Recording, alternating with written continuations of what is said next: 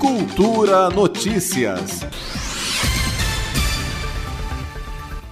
Até o dia 10 de fevereiro, moradores das regiões administrativas de Taguatinga e da Candangolândia podem eleger os novos conselheiros regionais de cultura destas duas localidades. São nove vagas para cada região.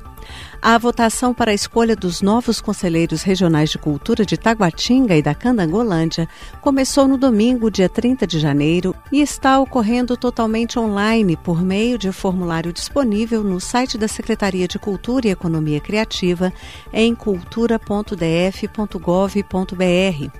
Para participar, é preciso ter idade acima de 18 anos, como detalha a presidente do Conselho de Cultura do DF, Bete Fernandes a comunidade cultural da Candangolândia e de Taguatinga tem que ficar esperta.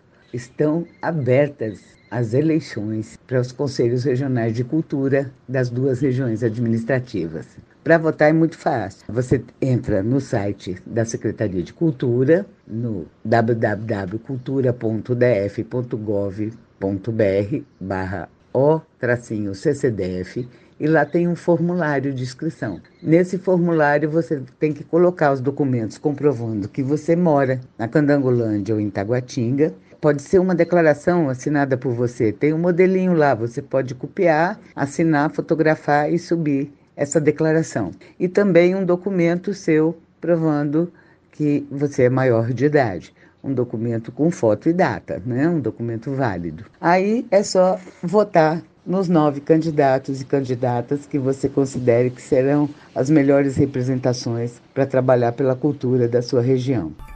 Reforçando então, a votação para a escolha dos novos conselheiros regionais de cultura de Taguatinga e da Candangolândia já está ocorrendo de forma online por meio de formulário disponível no site da Secretaria de Cultura e Economia Criativa em cultura.df.gov.br e o prazo termina no dia 10 de fevereiro.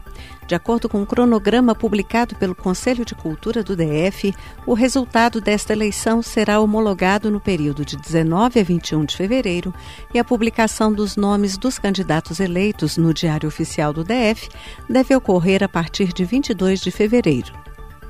Flávia Camarano, para a Cultura FM. Cultura Notícias.